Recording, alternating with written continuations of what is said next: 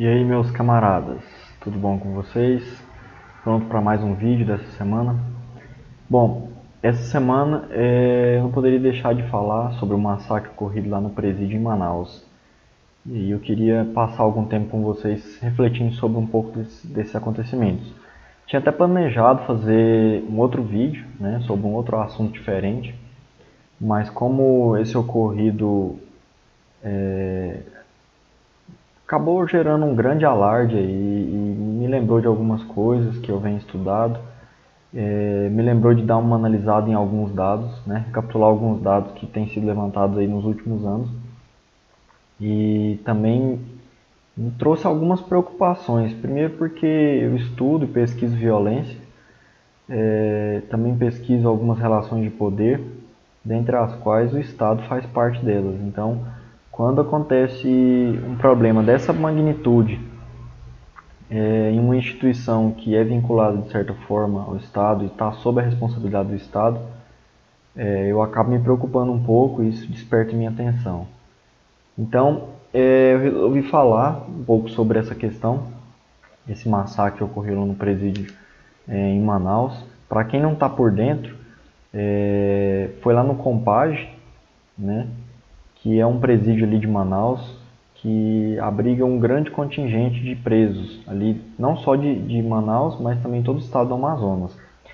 E agora, né, no, nesse último fim de semana, ocorreu uma, uma rebelião lá e até no fim de semana ainda não tinha se apurado números, né? Mas agora nós já temos o um número de que 55 presos foram mortos ali naquele complexo prisional. A rebelião estava ocorrendo, ela ocorreu durante todo o fim de semana. Por que, que a Força Nacional só foi chamada ali já é, no fim do domingo, sendo que a ameaça já vinha há alguns dias? Então, são algumas preocupações que a gente põe e que mais para frente no vídeo quero trazer algumas, algumas reflexões para fazermos. Bom, então é, com esses 55 mortos que, que infelizmente é, perderam suas vidas ali nesse, nesse fim de semana, é, algumas declarações importantes aí é, que foram feitas e a, a, talvez a mais importante de todas é do super-ministro né, da Justiça, o juiz Sérgio Moro, dizendo que esse massacre representa um certo descontrole, descontrole estatal. Uma resposta bastante genérica, né, para uma pessoa do nível que ele está ocupando. É uma resposta genérica que, no fim das contas, é, fala a verdade, mas não fala nada, não, não encontra responsáveis, não existe responsáveis, ninguém assume a culpa, ninguém assume a parcela de, de, de de culpa mesmo que deveria se ter um, um, um absurdo, né? É, um caos, um total massacre dessa natureza. Então, uma resposta genérica, inconclusiva, que não permite aí é, a responsabilização de ninguém. Então agora quem que é responsável? Né? Quem deixou de vigiar? Quem deixou de fornecer? Segurança, quem deixou de aparelhar aquela instituição penal, aquela instituição prisional, carcerária, para que não ocorresse um outro fator, um outro, é, um, um, outro evento danoso. Bom, se não tem culpado, então quem é o culpado? Né? É muito mais fácil a gente só falar que é, o brasileiro é violento, o preso brasileiro é violento, é marginalizado e violento. E repetirmos e eternizarmos a máxima que bandido bom é bandido morto. Mas, é, para quem procura estudar um pouquinho, sabe que não é bem assim. Né? E existem alguns fatores que implicam nessa questão. Mas, assim, eu não quero aqui nessa, nesse vídeo abordar fatores do minimalismo penal, do garantismo, das políticas antiprisionais, anticarcerárias, do abolicionismo carcerário, que existe uma corrente de pesquisadores, de intelectuais muito engajados, é, são pessoas muito é, realmente dedicadas ao estudo dessa questão, então não vou falar sobre isso aqui nesse vídeo, até mesmo porque acredito que existem pessoas mais qualificadas do que eu para falar sobre isso, inclusive cito é, o canal do Samuel, é, o canal do Samuel Cifra Oculta, né? Samuel tem vídeos excepcionais sobre o abolicionismo carcerário, então assim, se você quiser ter um pouco mais de detalhes a respeito disso, vai lá visitar o canal do Samuel. Você vai ter muito canal, muito, muita informação importante. Você vai ter é, material de excelente qualidade, porque é a linha de pesquisa dele. Então, ele é um, uma pessoa que está preparada para falar sobre isso com é, embasamento teórico. Eu, nesse momento, não vou me dedicar a isso, até mesmo porque eu quero fazer um vídeo é, comentando a situação e trazendo alguns questionamentos. Eu não quero ainda trazer nada teórico nesse momento, porque eu quero deixar uma discussão aberta porque eu vou fazer outros vídeos a respeito disso. Né? Mas vamos lá. Antes de falar qualquer coisa e aí ser metralhado pela galera do bandido bom e bandido morto, eu quero fazer alguns questionamentos, porque quando morrem alguns presos, a princípio a sociedade sente-se aliviada porque tem esse senso de justiça, né, de falsa justiça, de que ah, é menos gente para assaltar a gente, é menos gente para matar nossos filhos, é mais segurança. Então, bom, deixa que se matem lá mesmo, deixa que se acabem lá. Essa é a visão infeliz né, do homem médio, do homem comum brasileiro hoje. Quando eu digo homem, não estou me referindo ao gênero masculino, né? Estou dizendo do brasileiro comum hoje. Porque, infelizmente, essa é uma visão que está é, já cimentada nas bases do brasileiro. E, mas ela precisa ser problematizada e é isso que eu quero fazer através desse vídeo. Bom, então antes de falar que foi positivo, ah, tudo bem, deixa que se matem lá mesmo, vamos analisar algumas informações para a gente compreender o que, que acontece quando um, uma barbárie dessa ocorre. Né? E isso ocorre todos os dias. Aqui em Anápolis, que é a cidade que eu moro, nesse fim de semana um preso foi encontrado morto numa cela dentro do presídio. Isso também é um problema. Mês passado, outro preso foi encontrado morto. E esses presos que são encontrados mortos, mortos dentro da, da, da instituição carcerária, eles estão sob a responsabilidade do Estado. Eles são responsabilidade do Estado. Então, se um preso machuca, se machuca dentro do, do, instituição carcerária, que seja perder uma unha, ele está sob a responsabilidade do Estado. Então, são alguns pontos importantes a gente entender, são conhecimentos importantes para a gente adquirir antes da gente emitir um juízo de valor. Porque é muito interessante é, a gente desenvolver primeiro essa questão, essa problematização, para depois a gente falar, ah, foi bom, ah, foi ruim. Bom, primeira coisa, eu já acho que se você considera que foi uma coisa boa que aconteceu, que foi bom esses presos terem morrido, então meu amigo, você está no lugar errado. Esse canal não é para você. Então, sinto muito, mas já me despeço daqui. Valeu pela audiência até aqui.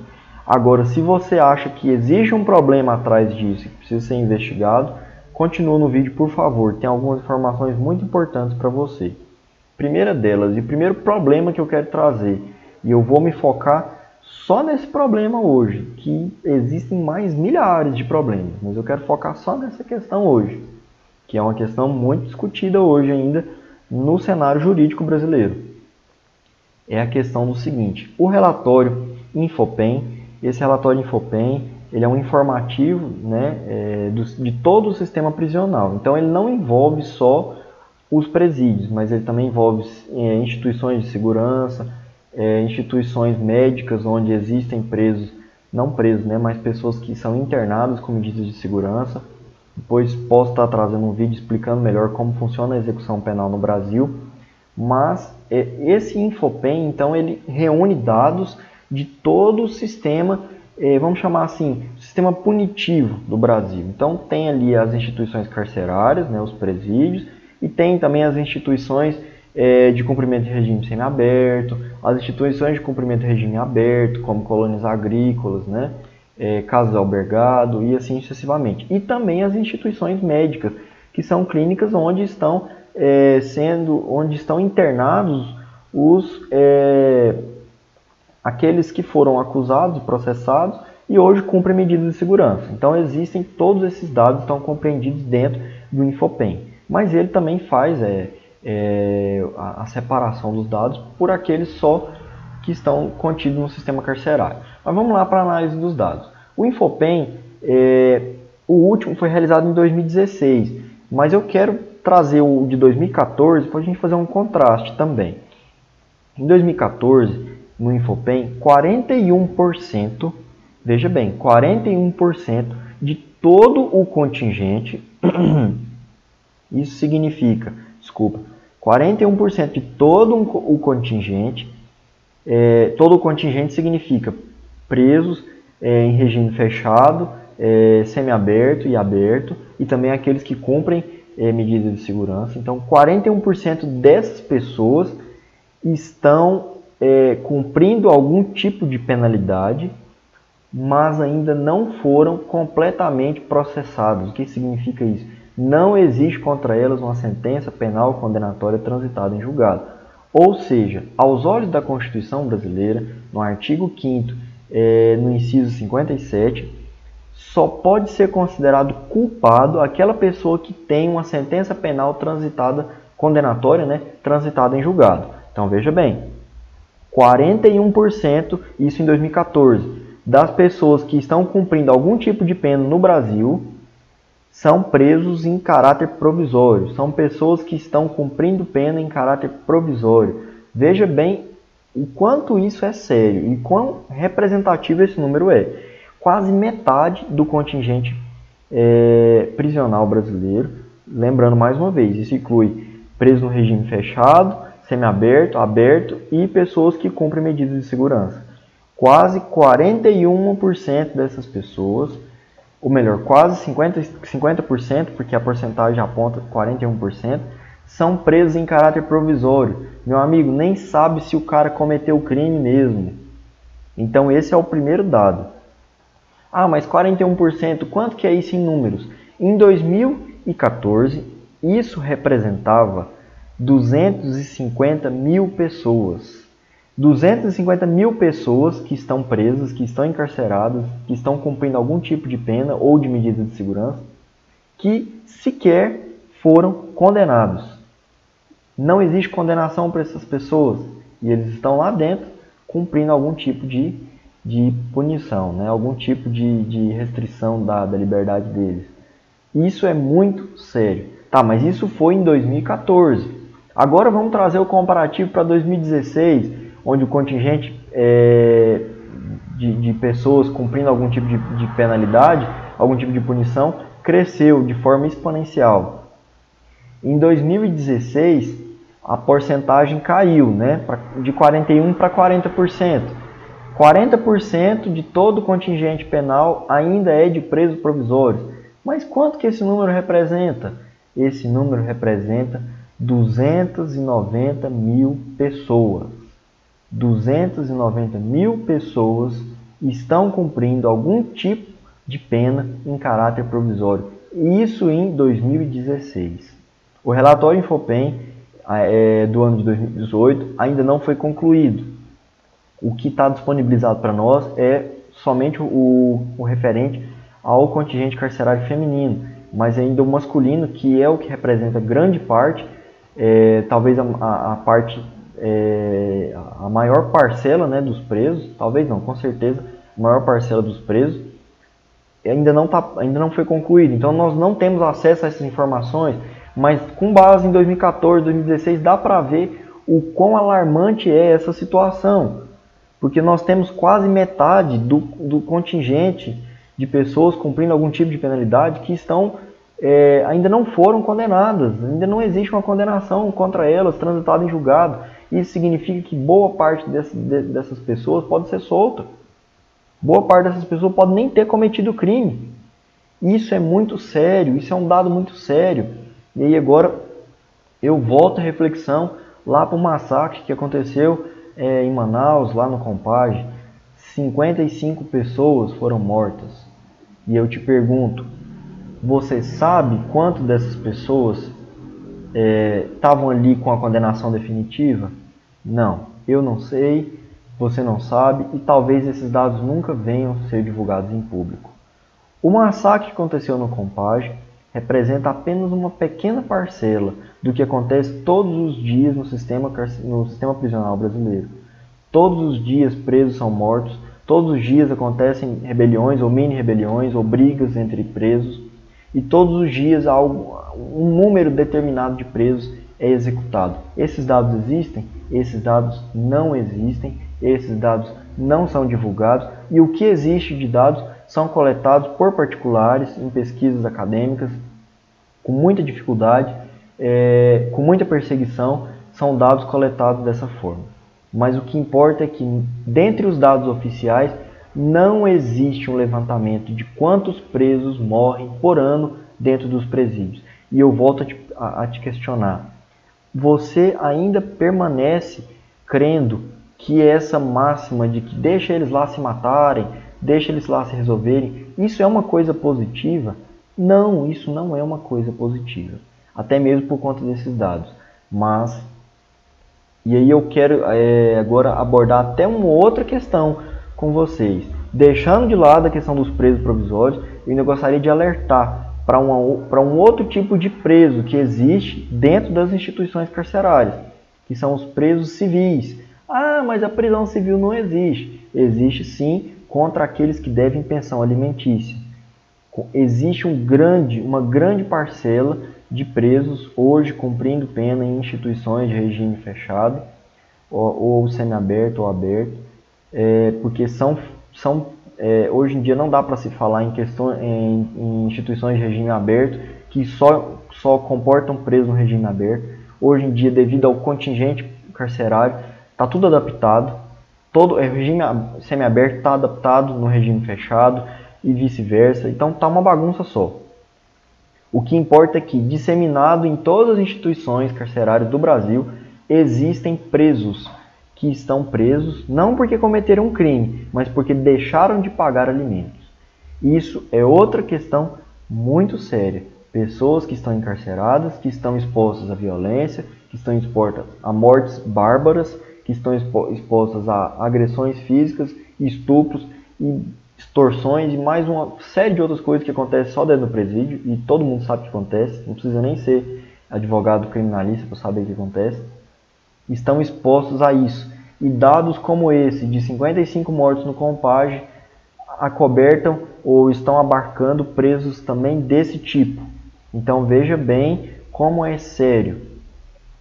Quando o ministro Sérgio Moro, ministro da Justiça, né, fala que isso revela um certo descontrole do poder estatal, demonstra uma declaração irresponsável de uma pessoa que está ignorando dados como esse representa, sim, ministro, um descontrole estatal, mas um descontrole estatal que o senhor deveria estar resolvendo, que o senhor deveria estar cuidando, porque o senhor é a autoridade maior em segurança no Brasil.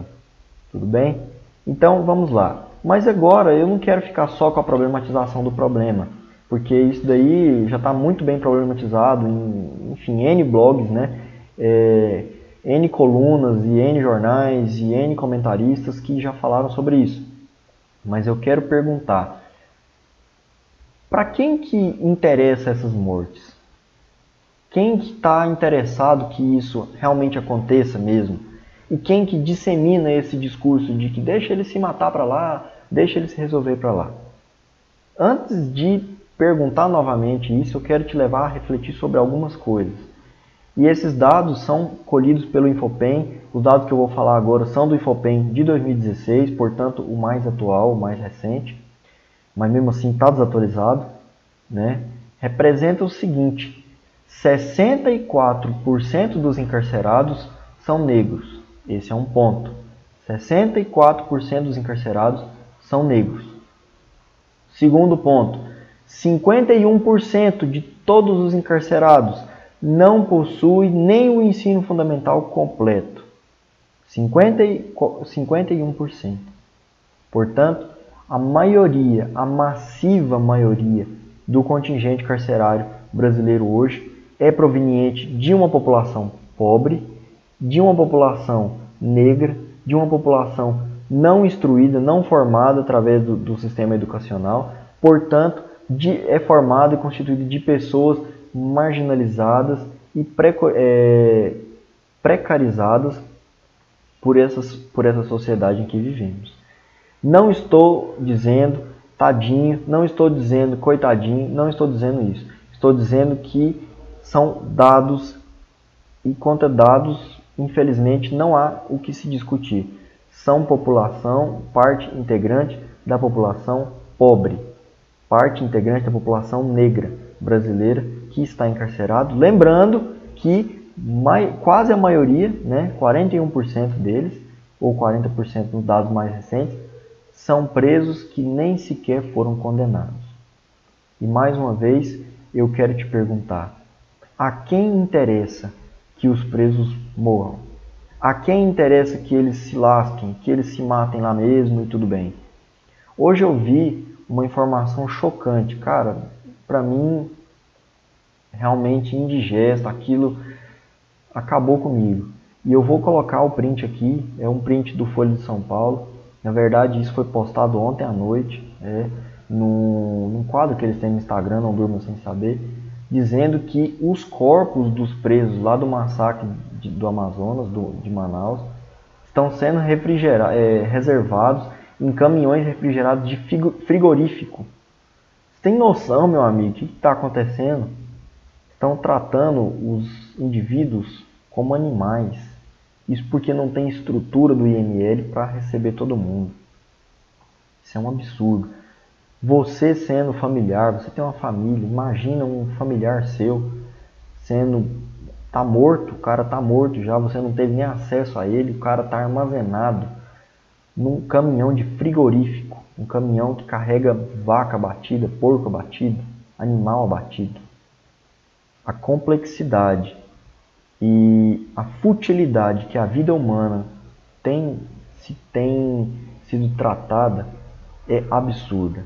Então eu peço, reflita sobre essas questões. Vou continuar problematizando o sistema prisional brasileiro, vou continuar indicando o canal do Samuel, que é o Cifra Oculta. Acompanhe lá, porque tem uma discussão muito interessante sobre essa questão. E aí eu te pergunto, mais uma vez, a quem interessa fechar os olhos para que situações como essa aconteçam? Quem está interessado é, em que cada vez mais presos morram, em cada vez mais pessoas morram? Será que existe uma preocupação em resolver isso? Ou será que esse certo descontrole estatal é, não é uma omissão voluntária, não é um fechar de olhos voluntários? Fica a pergunta para você refletir. É, o vídeo ficou um pouco extenso, mas eu acredito que é uma discussão necessária, principalmente para os dias de hoje que nós estamos vivendo. E cada vez mais pessoas estão procurando se informar, estão procurando se é, ambientalizar com essas questões, isso é muito importante. Então eu te peço, comenta no vídeo alguma coisa que você achou interessante, mais alguns dados que você tomou ciência e quer trazer para a gente discutir, traz no vídeo. Esse vídeo é um vídeo introdutório, eu estou introduzindo uma discussão que outras pessoas já introduziram também, mas isso significa que eu quero te ouvir também. Então, entre em contato aí pelas minhas redes sociais, estão aparecendo aí agora, ou pelos comentários do vídeo. Se inscreva no canal, curta esse vídeo, compartilhe com seus amigos que, de certa forma, podem estar interessados a, a ouvirem a respeito disso. E eu te peço mais uma vez, reflita sobre essas questões que estão acontecendo no Brasil hoje. Isso tudo é muito sério. Gente, valeu por até aqui um abraço. Até semana que vem.